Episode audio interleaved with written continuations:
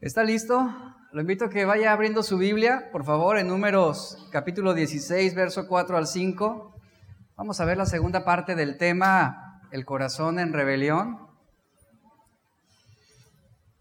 Números 16, versículo 4 al 5. Voy a relatarle, tengo que ir rápido porque son muchos textos, entonces yo se los voy a relatar para, para ir un poco más rápido.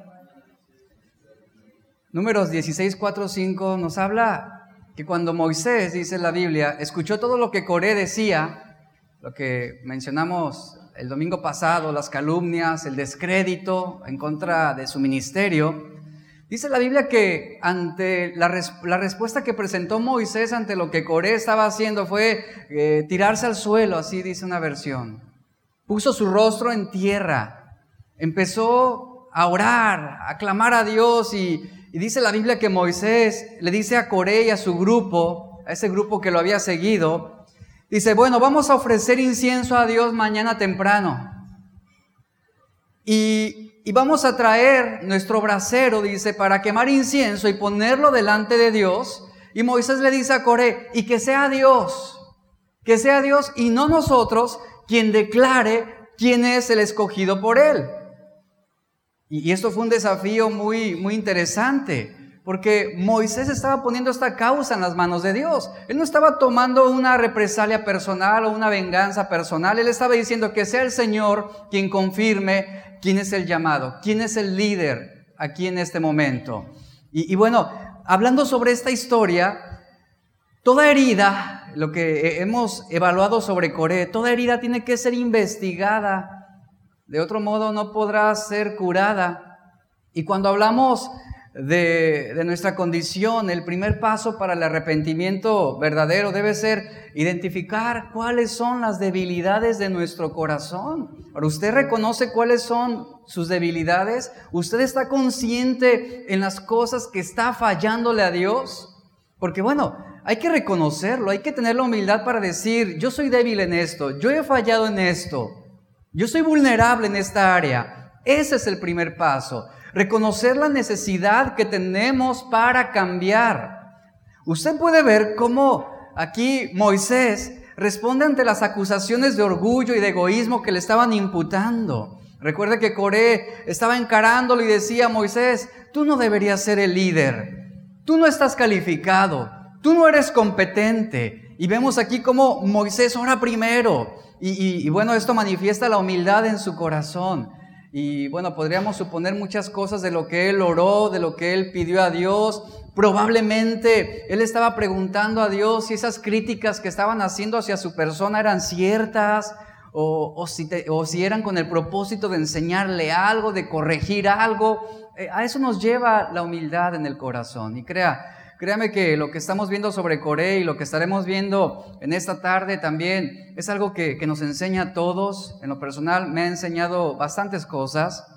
¿Por qué? Porque estamos conociendo el corazón de Coré y, en realidad tampoco no hay mucha diferencia de lo que somos nosotros, de las respuestas que a veces presentamos ante situaciones que son adversas o que no aprobamos al evaluar el corazón de Coré. Estamos ante un hombre que es como muchos de nosotros, es como tú y yo, un hombre que no solamente ha hecho una maldad, sino que ha traído sobre sí un castigo y al hacer una valoración sobre el corazón de Coré, podemos descubrir un endurecimiento en su corazón. Eso es lo que lo lleva a esa rebelión en contra del ministerio de Moisés y Aarón.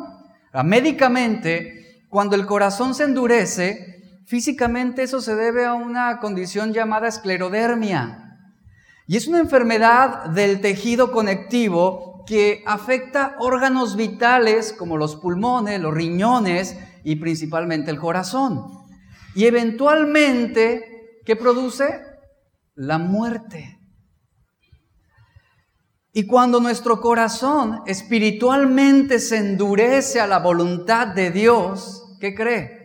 Pues no solamente se afecta el corazón, no solamente se afecta una parte espiritual de nosotros, sino que se afecta en otras áreas. En este caso, el endurecimiento de corazón va a afectar tu perspectiva, tu actitud y tus decisiones.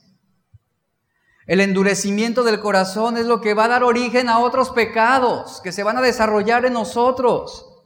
El Salmo 95, 8 nos dice, no endurezcáis vuestro corazón como en Meriba. Ustedes saben la historia, la encuentra en Éxodo 17. Pero Meriba significa lugar de queja, lugar de disputa. Es donde Israel endureció su corazón, donde se quejaron porque no había agua para beber.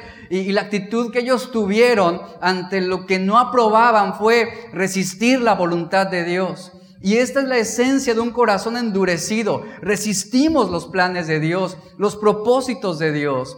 Si quieres que Dios te hable, si quieres que Dios te toque, si quieres que Dios te bendiga, asegúrate primero de que no hayas endurecido tu corazón en contra de su palabra.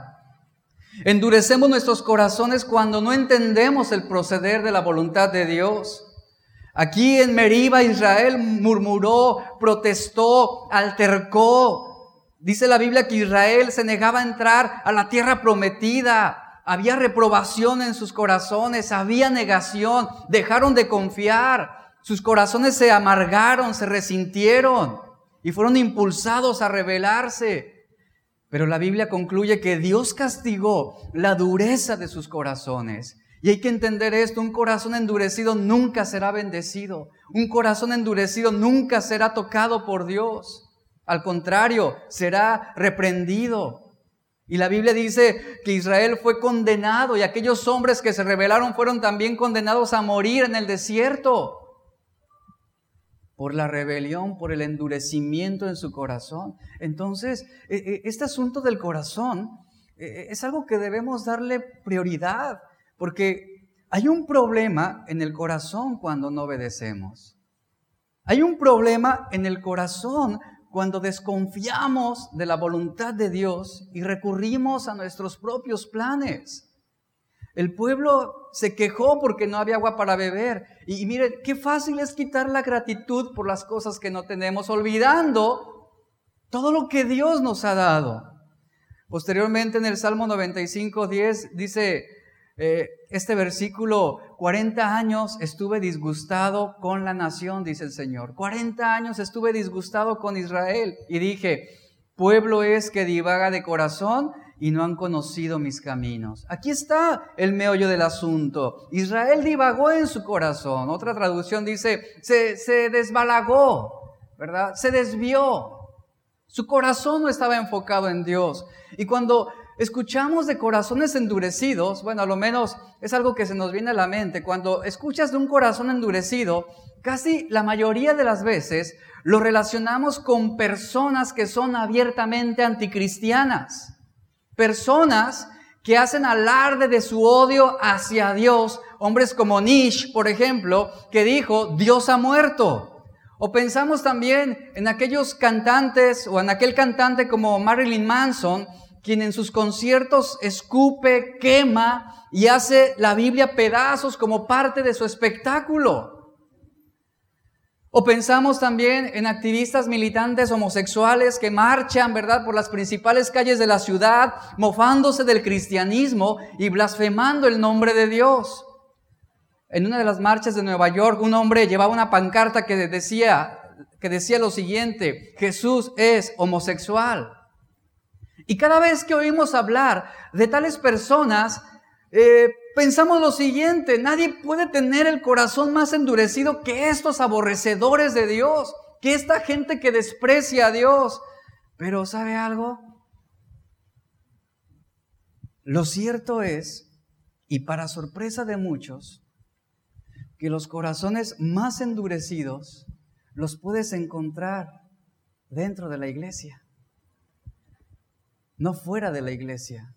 Los corazones más endurecidos los puedes descubrir en entre el pueblo de Dios.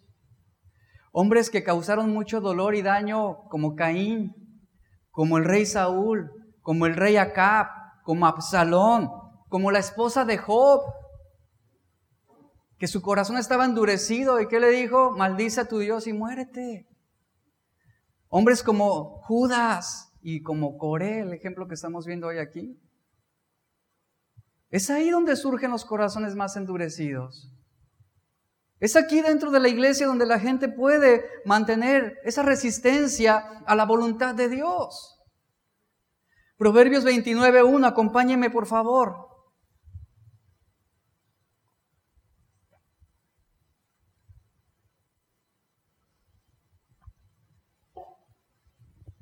Proverbios 29.1 nos dice, el hombre que reprendido endurece la cerviz, de repente será quebrantado y no habrá para él medicina. Lea por favor con atención lo que está diciendo aquí. La palabra hebrea para reprendido en este versículo se refiere a la enseñanza de la corrección, la enseñanza de la disciplina. Y la palabra que leemos aquí para sin remedio es una palabra hebrea marpe que significa sin cura, sin sanidad, sin ninguna posibilidad de liberación. Este versículo nos está diciendo que la dureza de corazón viene como resultado de repetidos avisos. Es lo que está indicándonos aquí. Es decir, que sobre una advertencia y otra y otra y otra, lejos de nosotros ser sensibles a lo que Dios está hablándonos, endurecemos el corazón y no respondemos a lo que Dios está exhortándonos. No respondemos al llamamiento de Dios. ¿Qué hacemos? Echamos a un lado ese cortejo con la verdad. Despreciamos esa exhortación. Nos mantenemos renuentes a la verdad que está confrontando, que está enseñando. Y, aquí Proverbios nos está diciendo que al pasar el tiempo de ser expuestos a una verdad que está, que está confrontándonos, si no somos sensibles al llamado de Dios, va a haber una dureza. Nuestro corazón se va a endurecer. Y Proverbios está diciendo, en el momento en que el corazón se endurece, será imposible de curar. No habrá para él medicina. Así que, ¿quiénes son las personas que más a menudo escuchan esas advertencias? ¿Quiénes son? Pues no es la gente de fuera, somos los cristianos que venimos domingo a domingo a las iglesias. Y que lejos de obedecer, que lejos de responder favorablemente al mensaje de Dios, ¿qué hacemos? Lo resistimos. Y creamos nuestros propios dogmas. Y establecemos nuestra propia doctrina cristiana, conformada obviamente a nuestra comodidad o apelando a nuestros deseos. Entonces, son aquellos que día a día, domingo a domingo, escuchan estos mensajes los que son propensos a endurecer su corazón. Y Coré fue un hombre que servía ¿dónde? Dentro de la casa de Dios. Servía en el tabernáculo. Pero ¿qué sucedió? ¿Qué sucedió? Un día su corazón divagó. Un día él se negó a permitir que la verdad de Dios quebrantara su corazón. Un día él empezó a resistir la voluntad de Dios. Él no quería ser toda su vida un levita. Él tenía aspiraciones más elevadas que las de Dios. Él dijo en su corazón, no, porque yo tengo que hacer lo que Dios quiere. Porque yo tengo que vivir en esa sumisión ante Moisés. No. Y permitió que eso entrara en su corazón. Y empezó a endurecerse. Y mientras escuchaba predicar a Moisés, Lejos de él escuchar, lejos de ser humilde para poder recibir la palabra, él mostraba aversión, esto es, sentimientos de rechazo, de repugnancia hacia lo que representaba Moisés mismo. Y su corazón, dice la Biblia, comenzó, implícitamente nos dice esto, comenzó a endurecerse. Ahora vea los procesos del endurecimiento de corazón. El endurecimiento de corazón va a llevarnos siempre a la ingratitud, siempre. Números 16, 8 al 11, por favor. Ahí sígame, yo se lo voy a relatar solamente. Dice que, que Moisés le dijo a Coré, eh, Coré, escucha, dice, tú y los que están contigo, es decir, los rebeldes, ¿les parece poca cosa que Dios, vea, vea el, el cuestionamiento de este hombre, le dice a Coré, ¿les parece poca cosa que Dios los haya elegido de entre todos los de Israel para que les sirvan y ministren en el tabernáculo? Dios los eligió a ustedes para que estén cerca de Él. Pero ustedes, ¿qué están haciendo? Están despreciando el llamado de Dios. Están oponiéndose a la voluntad de Dios. Y les pregunta, ¿por qué ahora quieren ser ustedes también sacerdotes? ¿Por qué? ¿Por qué quieren invalidar la voluntad de Dios? Y luego Moisés les dice, sus quejas y su rebelión no es contra nosotros, sino es contra Dios. Y ese es un problema mayúsculo. Aquí estamos viendo cómo la rebelión de Coré estaba arraigada en la ingratitud.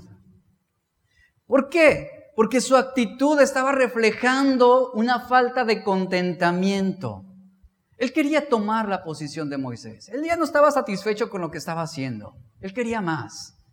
Y, esta actitud está reflejando esa falta de contentamiento, refleja falta de fe, también refleja falta de humildad, porque no respetó la autoridad.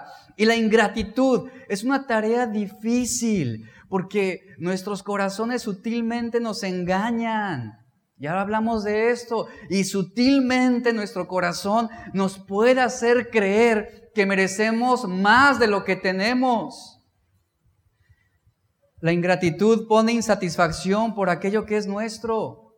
La ingratitud difícilmente es identificable. ¿Sabe por qué? Porque surge de nuestra naturaleza pecaminosa. Y Coré tenía todo lo que necesitaba para vivir plenamente. Pero de repente, lo que había recibido de Dios no le fue suficiente. Él no estaba satisfecho. Él no estaba satisfecho. ¿Y qué hace? Toma partido en contra de Moisés. Y pierde la gratitud. Y lo que en algún momento Moisés representó una bendición para su vida, porque seguramente eh, Moisés invirtió tiempo en Coré, lo, lo discipuló, lo enseñó, lo instruyó, y de repente este hombre manifiesta ingratitud. De repente este hombre se convierte en ese enemigo acérrimo. Y dice la Biblia que, que Moisés reprende el orgullo y el egoísmo que estaba estimulando el desafío de este grupo. Coré tenía todo lo que necesitaba. Coré tenía una vida plena con Dios, desarrollando ese ministerio, ese llamamiento. Pero ahí vemos cómo ya no le era, ya no le era suficiente lo que tenía. Ya no estaba satisfecho. Estaba buscando más y esto fuera de la voluntad de Dios. Vemos cómo Coré recurrió a un método muy común para lograr su cometido perverso. Levantó acusaciones, intimidación y reunió seguidores rivales que, revelaran, que revelarían su corazón endurecido no solamente contra Dios, sino también contra la autoridad que Dios había establecido. Y miren, el primer paso en este proceso del endurecimiento del corazón es resistirse al camino que Dios ha elegido para nosotros. Es resistirnos, es no acatar, es no respetar, es no seguir los términos que Dios ha puesto. Es querer vivir a nuestra manera, es querer imponer nuestros propios ideales. Y aquí está Coré. Y la ingratitud muchas veces nos hace despreciar lo que no entendemos y nos lleva a una ceguera presuntuosa de entendimiento, creyendo, convencidos de que nosotros estamos bien, que tenemos la razón, que todos están mal, que nosotros estamos bien y perdemos el enfoque. ¿Por qué? Porque somos atraídos hacia lo que no tenemos, pero que desearíamos. Y antes de que tú te des cuenta, Habrás perdido la alegría por lo que tenías. Habrás perdido el gozo. Y terminarás mostrando un espíritu de amargura, un espíritu crítico, un espíritu rencoroso, un espíritu adversivo. Eso es lo que estamos viendo aquí. A eso nos va a llevar la ingratitud. Y miren, debemos ser agradecidos con todo lo que Dios nos da. A lo mejor no tienes lo que quisieras. A lo mejor no estás en la posición que te gustaría estar, pero tienes que aprender a ser agradecido en general, hacia todos, hacia la persona que te ha bendecido, hacia la gente que ha invertido tiempo en ti. Debes decir, gracias, gracias. La Biblia dice que mantengamos la paz con todos en cuanto nos sea posible. Hay que ser agradecidos. Y miren, Coré ya no mostró gratitud. Ya no mostró gratitud, al contrario, fíjense a lo que nos lleva a este sistema de pensamiento corrupto. Él llegó a pensar que, que las intenciones de Moisés eran en su contra y que eran malévolas. A ese punto llegó este hombre. Otro aspecto importante que leemos aquí, hablando del endurecimiento de corazón, es que, que esto sucede cuando quitamos nuestro enfoque en Dios. Si quitamos el enfoque en Dios, ¿dónde lo vamos a poner? en nosotros. Dice números 16, verso 12 al 14, que Moisés envía a llamar a Datán y a Abiram, es decir, los otros dos aliados de Coré, los envía a llamar, pero ellos le responden, fíjense, la presunción, ellos le responden y le dicen, no iremos, fíjense, no iremos, se resistieron al llamado. Y luego le dicen a Moisés, le mandan decir, bastante daño nos has hecho. ¿Cuál daño? Bastante daño nos has hecho con sacarnos de un país en donde siempre había abundancia de alimento como lo era Egipto. Ahora resulta que Egipto era la tierra de la leche y de la miel. Ahora resulta. Y le dicen a Moisés, tú prometiste llevarnos a una tierra con muchos campos y muchas viñas, en donde siempre, en donde siempre habría abundancia de alimentos. Y le dicen a, y le mandan decir a, a Moisés, pero tú solo nos trajiste a morir a un desierto donde no hay nada bueno. Y aún así le dicen, ¿quieres que te obedezcamos y que te sigamos? ¿Crees que estamos ciegos? Y en pocas palabras le estaban diciendo, no queremos saber nada de ti, no queremos ya verte, no queremos ni hablarte. El innombrable ahora resulta que era Moisés, ¿no? Pero pregunto, ¿qué había hecho Moisés en contra de ellos? Nada. Él sencillamente estaba obedeciendo la voluntad de Dios, estaba obedeciendo a Dios. Y miren, hablando de Datán y Abiram, nuestro corazón se endurece cuando quitamos nuestro enfoque en Dios. Una de las maneras más fáciles de rebelión en contra de Dios es poner nuestra mirada en nosotros. Es cuando ponemos la mirada también en los problemas presentes. Usted puede leer aquí cómo Datán y Abiram hicieron justamente eso cuando ellos empezaron a desear una mejor comida, un ambiente más placentero. Ellos, fíjese, llegaron a pensar, a creer que Egipto era esa tierra prometida. El lugar que alguna vez ellos desearon abandonar, el lugar por el cual tantos años sus antepasados clamaban y suplicaban el poder ser liberados, ahora resulta, escuche esto, que Egipto era algo pretencioso. Ahora resulta que Egipto era un lugar deseable para ellos que era lo mejor para sus vidas. ¿Ha escuchado esa frase? Y vamos a hablar de eso más adelante. No, es que considero que esto es lo mejor para mí. ¿De verdad consideras que eso es lo mejor para ti? Ahí está la perspectiva de Datán y Abiram. Estos dos hombres y sus seguidores habían perdido completamente la perspectiva. Es de lo que hablamos anteriormente. Cuando el corazón se endurece, perdemos la perspectiva no vemos con claridad, no juzgamos con sabiduría. Y cuando quitamos nuestros ojos de Dios, comenzamos a mirar nuestros propios sentimientos y comenzamos a enfocarnos en nuestros problemas. ¿Y sabe algo? Y también comenzamos a perder nuestra orientación. ¿Cuántas veces no hacemos como Datán y Abiram? ¿Cuántas veces no decimos, es que yo siento en mi corazón, ¿verdad? ¿Qué sientes en tu corazón? El no someterte, sientes en tu corazón. Sientes en tu corazón el no obedecer. Sientes en tu corazón el engañar, por ejemplo, a, tu, a tu pareja, a tu esposa. Sientes en tu corazón mentir. Eso es a lo que nos lleva el corazón. En pocas palabras, lo que sucede es que cerramos nuestros oídos para querer escuchar una verdad que no queremos enfrentar. Y Dios usa esa verdad, la verdad de su palabra, y aún también puede llegar a usar circunstancias o personas en tu vida para llamar tu atención a través del consejo de un amigo, a través de una enseñanza, a través de una persona X. Pero cuando el corazón se endurece, tú no quieres seguir los caminos de Dios. Tú no quieres orientarte bajo la perspectiva de Dios. Defines tu propia perspectiva. ¿Por qué? Porque estás determinado en seguir bajo tus propios términos y por tus propios caminos. Y en pocas palabras, desprecias la voz de Dios, la palabra de Dios, que puede interferir en tus planes, que puede cambiar tus planes. Y es cuando decimos, es que siento en mi corazón que debo hacer esto o aquello. ¿En serio lo sientes? Y luego al rato ay, no, es que no, siempre no, Dios me dijo que siempre no, oh, pues, o te dijo o no te dijo. ¿Ustedes creen que, que Dios fácilmente se retracta? Te dice una cosa ahorita y luego no, te dice, retráctate, no es cierto, me entendiste mal, o sea, no sucede eso así. Y es lo que pasa en nuestro corazón. Y, y esto no es más que cuando decimos, es que siento en mi corazón, esto no es más que una manera de justificar nuestras propias decisiones y seguir nuestros propios planes. Y lo justificamos y decimos, es que yo siento en mi corazón. O a veces cuando la gente viene y nos dice, es que Dios me dijo, ah, bueno, ya no hay nada que más, ya no hay que decir nada más, Dios le dijo. Y al rato se desarrollan consecuencias malas, no que Dios te haya dicho, pues. No, pues es que le entendí mal. Oh.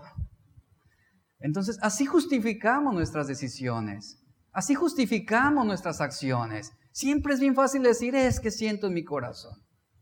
Es que Dios me dijo. Lo cierto es que estamos justificando aún nuestra pecaminosidad o queremos hacer las cosas como mejor nos conviene. Y miren, siempre será más cómodo justificar nuestras decisiones aunque no sean bíblicas. Siempre.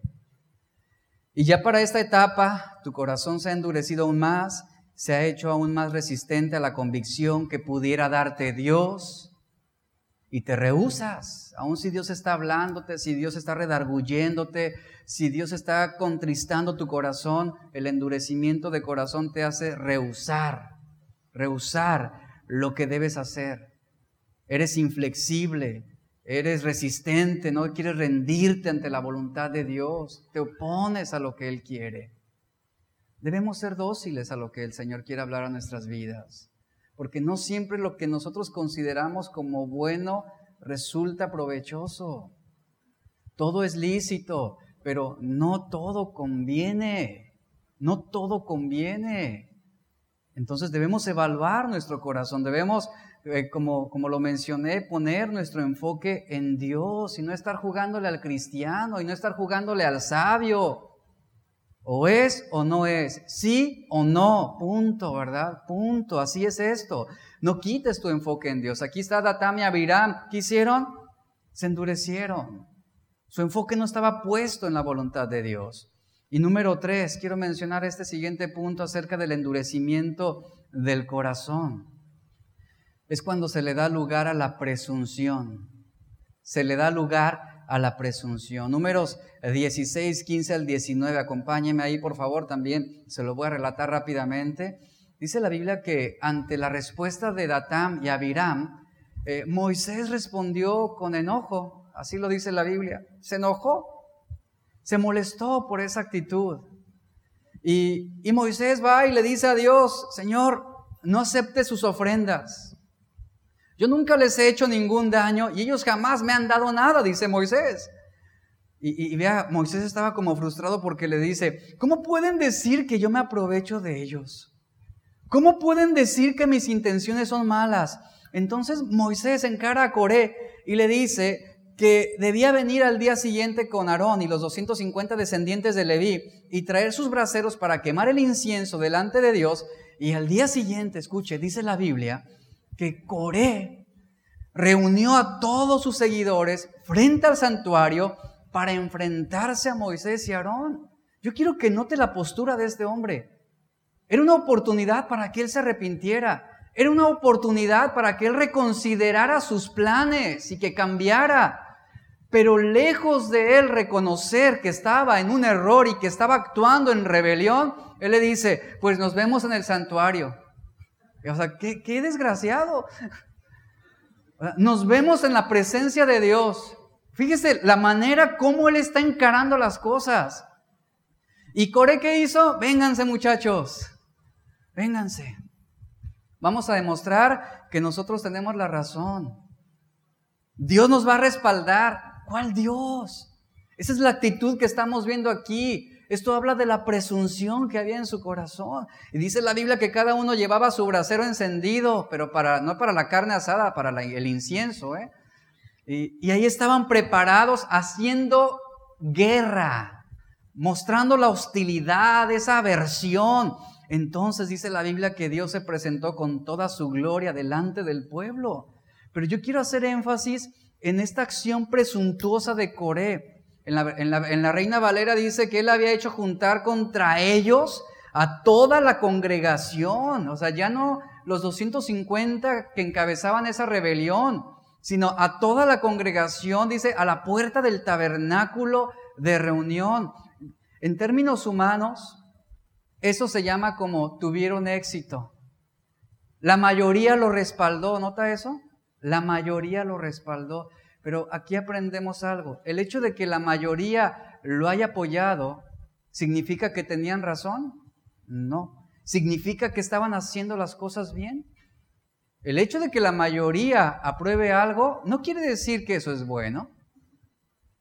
No quiere decir que eso es bueno. Una verdad, aunque nadie la crea, seguirá siendo verdad. Y una mentira, aunque todos la crean, seguirá siendo una mentira, seguirá siendo falso. Entonces, Coré, en términos terrenales, tuvo éxito. Su ministerio creció grandemente.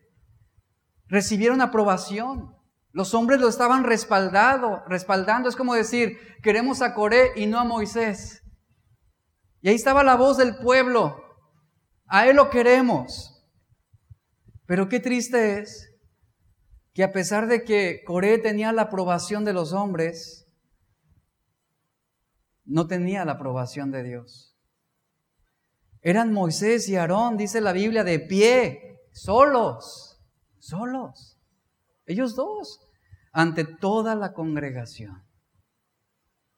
Y, y aún así, Moisés sabía que, bueno, que la determinación no vendría de la opinión popular, sino de quién.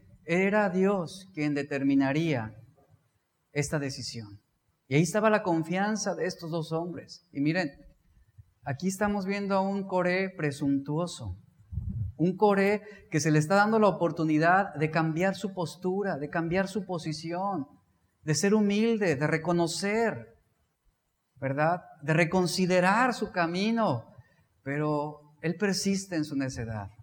Y la presunción te lleva a codiciar lo que no tienes, te lleva a luchar por cosas que no te corresponden. ¿Qué aprendemos de esto? Número uno, que no debemos permitir que el deseo por lo que los demás han logrado nos haga sentirnos inconformes con lo que ya tenemos o con lo que Dios nos ha dado. Número dos, no trates de mostrar superioridad atacando a alguien más. Algunas veces es así como queremos defendernos, atacando, calumniando, desacreditando. Número tres, no utilices, por favor, la palabra de Dios para apoyar tus ideas y concebirlas como que fue una idea de Dios. No hagas eso. En lugar de eso, mejor permite que la verdad de Dios sea la que forme tus deseos. Número cuatro, no esperes encontrar satisfacción en el poder ni en la posición. Muchas veces y muy probablemente eh, Dios quiera trabajar a través de ti en la posición en la cual te encuentras ahora y en el lugar en el cual estás. Ahí es donde, quiere, ahí es donde Dios quiere formarte. Ahí es donde Dios quiere colaborar y trabajar contigo. Y debemos ser agradecidos y debemos ser sensibles y no permitir que la presunción gobierne nuestro corazón. La debilidad que estamos viendo en Coré es que no pudo reconocer la posición en la que Dios lo había colocado. No supo reconocer, no quiso reconocer quizás. La presunción lo hizo ignorar que su lucha era contra alguien mucho mayor que Moisés. Él estaba revelándose abiertamente, deliberadamente en contra de los planes de Dios. Y Coré permitió que la, que la, misma, que la propia codicia cegara su sentido común. Y aprendemos que las personas, que muchas veces las personas eh, no caen en pecado como comúnmente decimos, porque se utiliza mucho entre nosotros, es que caí en esto, es que caí en aquello, es que esto, es que esto. Lo cierto es que no caemos en el pecado así nada más porque sí. ¿Sabe? Cada uno de nosotros tomamos decisiones. Cada uno de nosotros elegimos la manera como queremos vivir. Tomamos decisiones una a la vez. una a la vez, una a la vez, que nos ponen en un camino pecaminoso. Por eso es importante que evaluemos las pequeñas decisiones en nuestra vida, las pequeñas decisiones que hacemos día con día, porque eso es lo que nos va a encaminar hacia el camino de la santidad o hacia el camino perverso. Aquí es donde debemos preguntarnos si las decisiones que tomamos a diario, ¿a dónde están encaminándonos? ¿A dónde están llevándote? Nuestro futuro depende de cómo estamos decidiendo vivir hoy. Hacer la voluntad de Dios no se trata solo de tomar grandes decisiones, sino que cada decisión, por pequeña que sea, debe ser en obediencia y humildad. Es lo que la Biblia nos enseña. Coré aquí tomó decisiones presuntuosamente. Y con respecto a este pecado de presunción, David ora en el Salmo 19, versículo 12 al 13. Él dice, Señor, líbrame de pecados que son ocultos, pero también líbrame, en otra versión dice, de pecados que son presuntuosos. ¿Cuándo has orado hacia Dios? ¿Cuándo fue la última vez que recurriste a Dios y le dijiste, líbrame de pecados presuntuosos? ¿Sabes cuáles son los pecados presuntuosos? Son pecados que se cometen intencionalmente. Son pecados a sabiendas. Son intencionales. Es como cuando le dices, a los que somos papás sabemos eh, sobre esto, es cuando, como cuando le dices a tu hijo, no toques eso. O no agarres eso. ¿Y tu hijo qué hace? Se voltea, te mira y no considera la advertencia que le das. En el momento en que te descuidas, él busca la oportunidad de tocarlo, ¿no? Él te, él te, mira y, y se va directo hasta lo que le has dicho, no lo toques, porque te hará daño, te lastimarás. Está la estufa prendida, la olla del pozole a todo lo que da y le dice a tu hijo, no te acerques a la estufa.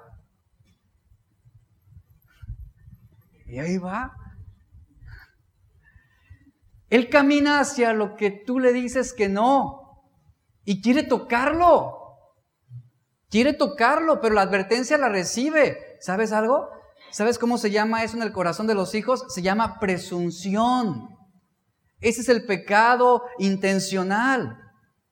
Es intencional, es pecado a sabiendas, repito, ese es el pecado presuntuoso.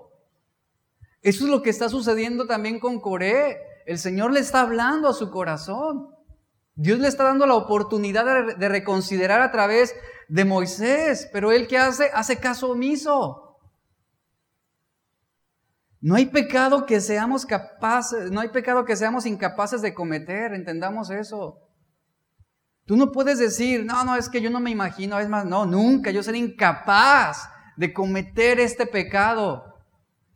No hay un solo pecado que no seamos capaces de cometer. Somos vulnerables, somos débiles. Puede suceder una circunstancia, una decisión, una conversación que pueden encaminarnos a lo impensable. No existe ningún pecado en el que no puedas caer. Seguramente Corea antes de esto él decía, no, no, yo rebelde yo, no, nunca, jamás. Endurecer mi corazón, no, no, no, no, eso déjaselo a otros, pero yo no y cuando menos lo pensó ya estaba envuelto en algo impensable. Pablo nos habla acerca de esto. Él dice en Romanos 7, 19 y verso 20, dice, porque yo no hago el bien que quiero, sino el mal que no quiero, eso hago. Y si hago lo que no quiero, ya no lo hago yo, sino el pecado que mora en mí. En pocas palabras, tú no puedes confiar en el pecado. El pecado no es un buen amigo. El pecado, el pecado va a seducirte, el pecado va a engañarte, el pecado va a atraparte. El pecado te hará ver lo malo como bueno. Eso es lo que va a hacer el pecado. Él no va a ser, eh, él no va a ser condescendiente contigo. Él no te va a dar buenos consejos. Él no te va a orientar hacia Dios. Eso no va a ser el pecado. Ahora, ¿qué estaba pasando Analice esto un momento, por favor. ¿Qué estaba pasando en el corazón de Coré cuando él cometió este pecado de rebelión? No en contra de Moisés y Aarón solamente, sino en contra de Dios. ¿Qué estaba pasando en el corazón de Coré cuando él tomó estas decisiones? Yo me preguntaba, ¿cómo, cómo fue que, que él llegó a racionalizar y a justificar su desobediencia en su, propia, en su propia mente. ¿Cómo? Bueno, la Biblia no nos dice cómo, pero seguramente que lo justificó de la misma manera en que nosotros lo hacemos cuando pecamos. ¿Cómo sucede esto? ¿Sabe cómo? Todo comienza con estar inconformes con lo que Dios nos ha dado. Todo comienza ahí. Todo comienza ahí. Si, él hubiera estado satisfecho con lo que tenía, ¿por qué habría de tomar el lugar de Moisés? ¿Por qué estaría interesado en esa posición? Si tú tienes suficiente, ¿por qué tomas más? ¿Por qué tomas más? Es como cuando vas al sirloin y ya estás bien saciado, ¿no? ¿Y qué sucede? Rara vez decimos, ya es suficiente. No, le quieres empacar más. dices, no, todavía. Deja ir al baño.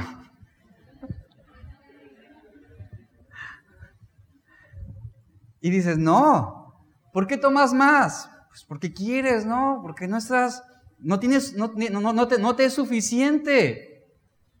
Y, y bueno, Coré estaba en esa actitud, ¿no? No es suficiente lo que yo tengo. Yo quiero más.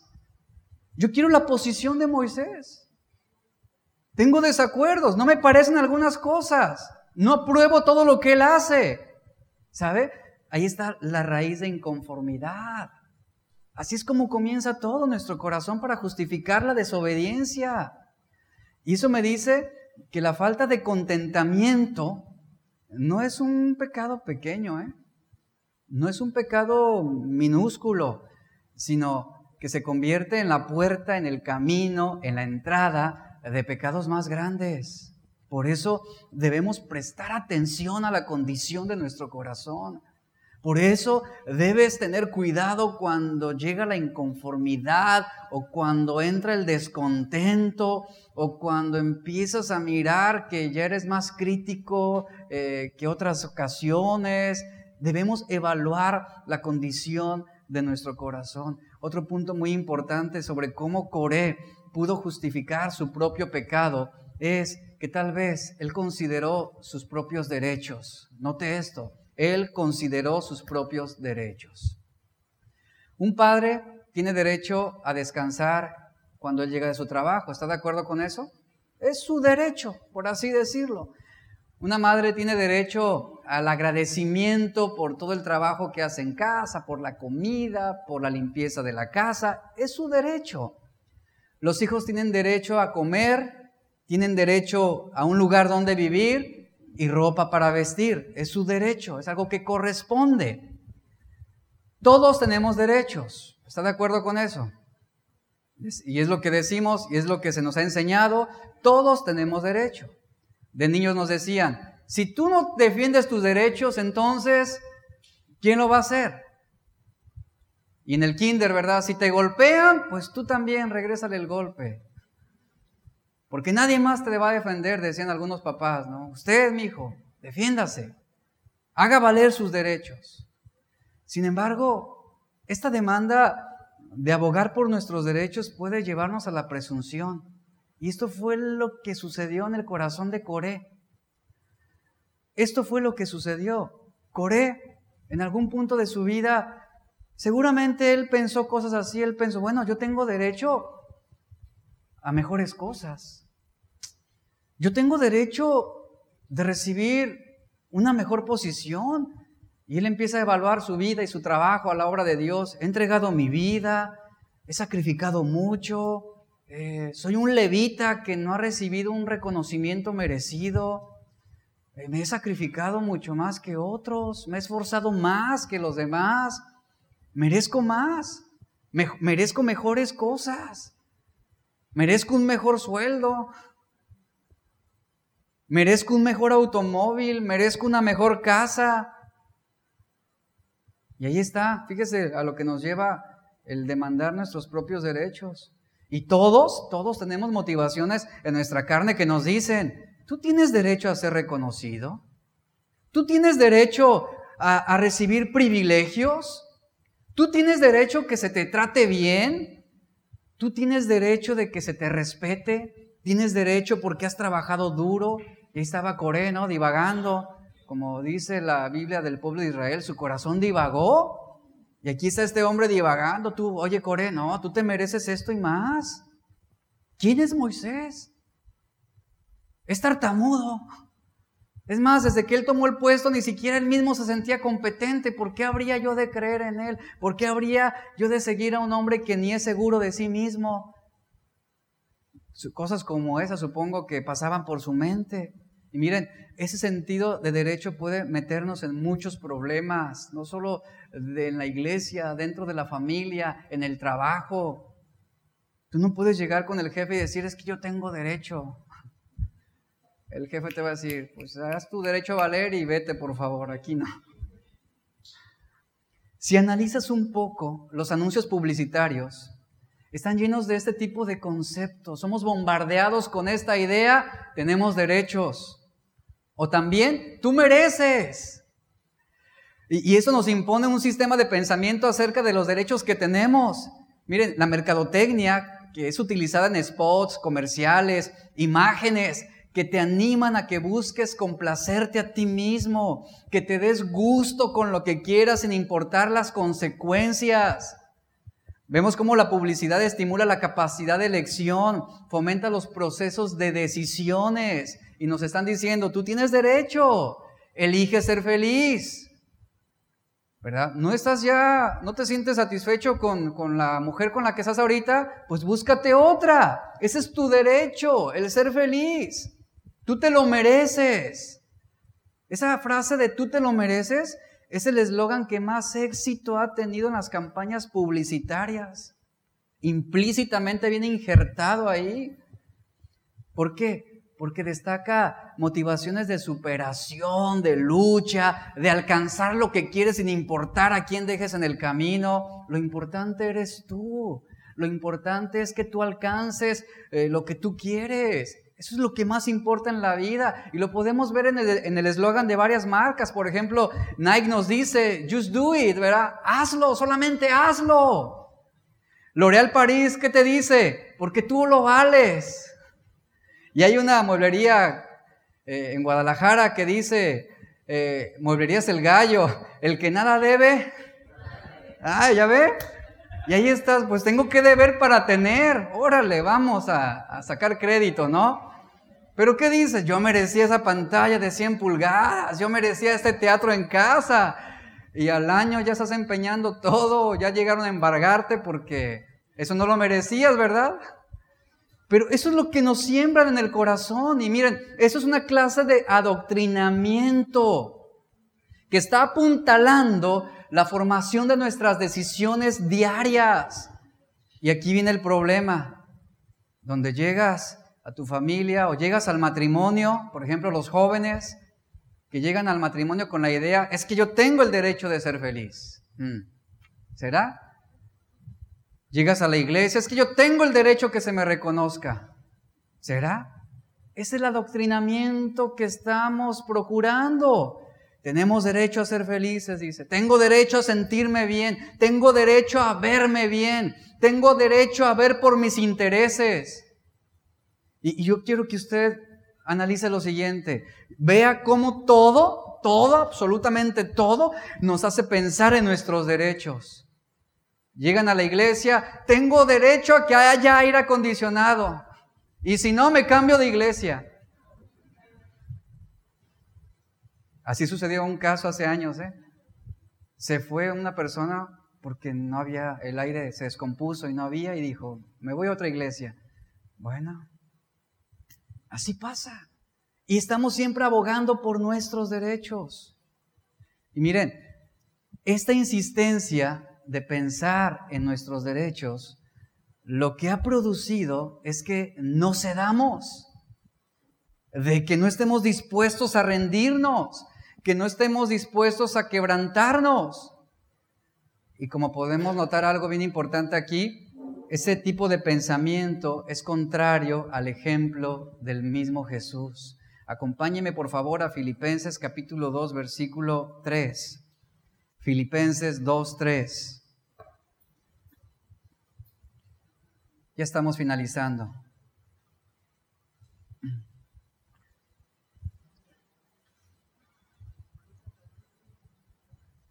Filipenses 2.3 al verso 8 dice Pablo, nada hagáis por contienda o por vanagloria. ¿Qué fue lo que impulsó el corazón de Coré? La contienda, la vanagloria. dice Pablo, antes bien con humildad, estimando cada uno a los demás como superiores a él mismo. Pregunto, ¿cómo consideraba Coré a Moisés en ese punto? Lo consideraba alguien inferior. Dice, no mirando cada uno por lo suyo propio. Ahí te hablan, Core, ¿verdad? No mirando cada uno por lo suyo propio, sino cada cual también por lo de los otros. Dice, haya pues en vosotros este sentir que hubo también en Cristo. ¿Cuál? ¿Cuál sentir? Dice, el cual, siendo en forma de Dios, no estimó el ser igual a Dios como cosa que aferrarse, sino que se despojó a sí mismo. ¿Eso que, hizo Jesús? Se dio. ¿Jesús tenía derechos? Sí, pero él los cedió, tomando forma de siervo, hecho semejante a los hombres. Y estando en la condición de hombre, se humilló a sí mismo, haciéndose obediente hasta la muerte y muerte de cruz. Jesús cedió a su derecho de gloria. Él cedió a su derecho de una buena reputación. Cedió a su derecho a ser servido se dio a su derecho a las comodidades, se dio a su derecho a tomar sus propias decisiones, se dio su propia vida. ¿Y sabe cómo terminó Coré? ¿Conoce la historia? Coré no quiso ceder. Él no, él no estuvo dispuesto a humillarse. Él no estuvo dispuesto a reconocer. ¿Y sabe algo? La presunción, como lo, acabamos de ver ahorita, siempre nos va a llevar a un final desagradable. El pecado nos va a encaminar a lo impensable. Dice la Biblia que ante su presunción, ante ese corazón endurecido, Dios actuó en castigo, no solamente contra Coré, sino también contra todos los otros rebeldes. Moisés y Aarón, dice, se tiraron de cara al suelo y empezaron a orar delante de Dios. Decían, Señor, tú que das vida a todos y ellos intercediendo todavía, no los destruyas. Vea el corazón de estos dos hombres. Decían, no los destruyas. Y luego Moisés intenta todavía apelar a, la misericordia de Dios y le dice, Señor, ¿vas a destruirlos a todos por culpa de un solo hombre? Qué tremendo lo que está haciendo aquí Moisés y Aarón. Y Dios le responde a Moisés, diles a todos los israelitas que se alejen de las tiendas de campaña donde están Coré, Datán y Abiram, que se aparten de ahí. Hasta este punto Coré no reconsideró sus caminos. La invitación para el arrepentimiento la tuvo y él no la tomó. Él persistió en su corazón con su necedad. Él persistió en querer hacer lo malo. Él persistió en no ceder a sus derechos. Y el Señor le dice que se aparten de la tienda donde están. Dice la Biblia que el pueblo se alejó de, Datán, de Abiram y Coré. ¿Sabe algo que aprendemos aquí? Que siempre sabe apartarnos de esas amistades y esas influencias que no son sanas, que no van a aportar nada bueno a nuestra vida, que no van a producir un efecto positivo, espiritual, que no van a llevarnos a la madurez cristiana. Es bueno que nos apartemos, es bueno que, mantengamos los límites. Aquí el Señor le dice al pueblo, aléjense de Datán, de Abiram y Coré. ¿Por qué razón será? Por lo que ellos podrían producir en sus corazones también.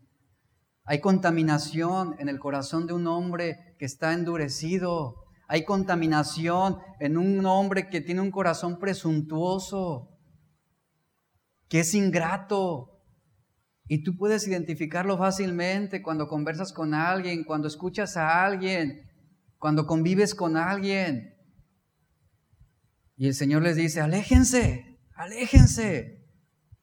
Aléjense de sus tiendas, con sus mujeres, con sus hijos. Entonces dice la Biblia que Moisés les dijo, ahora verán que yo solo, Moisés les dice, yo solamente estoy siguiendo las órdenes de Dios. Le dice Moisés a Coré y a esos hombres, yo solamente estoy actuando en base a la voluntad de Dios, no estoy actuando por mi propia cuenta. Si esta gente muere normalmente como cualquiera de nosotros, entonces significa que yo hago las cosas por mi cuenta. Pero si Dios hace algo extraordinario y abre la tierra y se los traga vivos, no habrá duda de que ellos se rebelaron contra Dios. Y en cuanto Moisés, dice la Biblia, termina de hablar, la tierra se abre y se traga vivos a todos los que habían seguido a Corea, a todos, junto con sus familias junto con sus hijos y junto con sus pertenencias. Todo fue destruido. A veces no evaluamos las consecuencias de un corazón endurecido. A veces nos arraigamos a nuestras ideas y pensamos, el orgullo nos lleva a pensar, a creer que estamos bien. Y te advierten sobre las consecuencias que habrá y tú desistes y dices, no, no, no. Evalúa tu corazón. Dios tuvo misericordia, seguramente también en su momento dio la oportunidad para que Coré reconsiderara y se arrepintiera, y no lo hicieron. Un hombre que no reconoce sus propios pecados no estará dispuesto a cambiar, no estará dispuesto a pedir perdón, no estará dispuesto a arrepentirse. Y dice la Biblia que se fueron todos los rebeldes. Pero escuche, no solamente fueron afectados los rebeldes directos, sino a quién se llevaron también como consecuencia? A sus familias.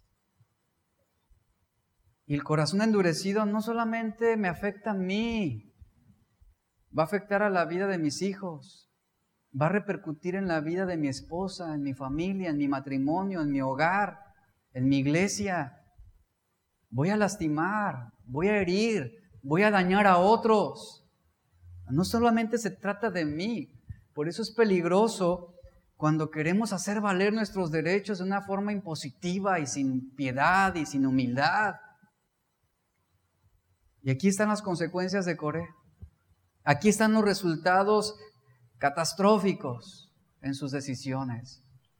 Pregunto, ¿cómo está tu corazón el día de hoy? ¿Cómo está tu corazón delante de Dios? Póngase de pie, por favor.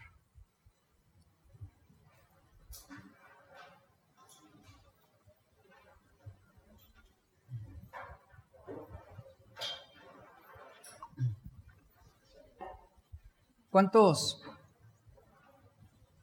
¿Cuántos se consideran agradecidos por lo que Dios les ha dado? ¿Sabe algo? Es bueno tener gratitud por todo lo que Dios nos da. Es bueno ser agradecido con lo que tenemos ahorita. Agradecido con las personas que Dios pone en nuestras vidas. Agradecido por nuestra iglesia. Agradecido por lo que Dios nos habla también, día a día, domingo a domingo. Qué importante es mantener nuestro enfoque en Dios también, lo que vimos hoy. No quitar ese enfoque en Dios.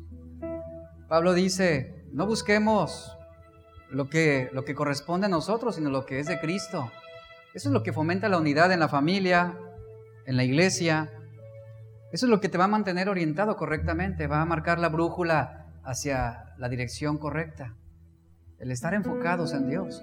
El autor, eh, eh, la Biblia nos dice que pongamos los ojos en Jesús. Los ojos en Jesús.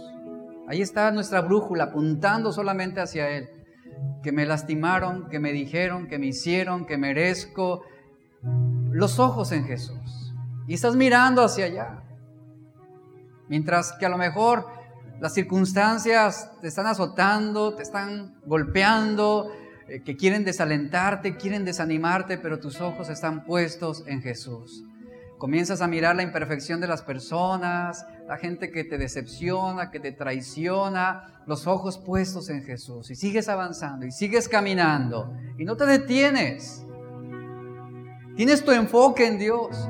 Porque en el momento en que quites tus ojos de Jesús, los pondrás en las circunstancias. Los pondrás en las personas que están lastimándote, en aquellos que están hiriéndote, en aquellos que te hicieron algo malo. Y tu corazón va a comenzar a resentirse y comenzarás a sentir que, que no mereces eso que estás viviendo, que mereces mejores cosas, que mereces otro tipo de, de vida. Y tu corazón empieza a amargarse y a resentirse. Y aquí es donde entra la presunción de la que hablamos ahorita. Que ya no solamente se trata de lo que me hicieron, sino ahora de lo que yo les haré intencionalmente de la posición que yo tomaré a partir de ahora, por lo que me hicieron, por lo que dijeron. Hoy es el momento de, ir delante de Dios y pedirle que sane nuestros corazones. ¿Cuántos necesitan un corazón sanado en este momento? ¿Cuántos han endurecido su corazón a la voluntad de Dios y han estado renuentes y a la misma vez indispuestos. Yo quiero invitarte a todos que levantemos nuestras manos y digamos, Señor, si hay algo que tengas que trabajar en mi corazón, hazlo en este momento. Yo te lo pido, Señor. Yo quiero disponer mi vida para que tú te exaltes. Hoy dispongo mi corazón delante de ti, Señor. Si mi corazón se ha endurecido, yo te ruego que quites ese corazón de piedra y pongas un corazón que sea sensible a tu voluntad. Todos necesitamos este cambio, Señor. Todos necesitamos reconsiderar nuestros caminos. Y hoy te pedimos, ayúdanos, Señor. Ayúdanos que podamos vivir para ti solamente, que no nos importe lo que otros hagan,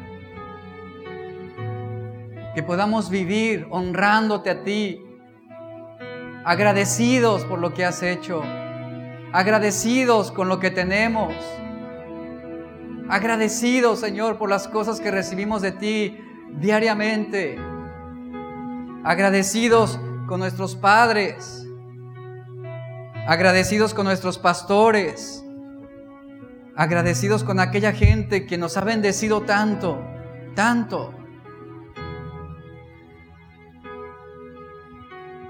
Danos un corazón conforme al tuyo, Señor. Un corazón que te ama. Y hoy estamos dispuestos a ceder si es necesario. ¿Cuántos pueden estar dispuestos y decir, yo quiero ceder? ¿Cuántos se rinden en esta, en esta tarde? ¿Cuántos pueden presentarse delante de Dios y decir, Señor, yo me rindo? Y no como Coré, que mostró la oposición y dijo, pues vamos, vamos.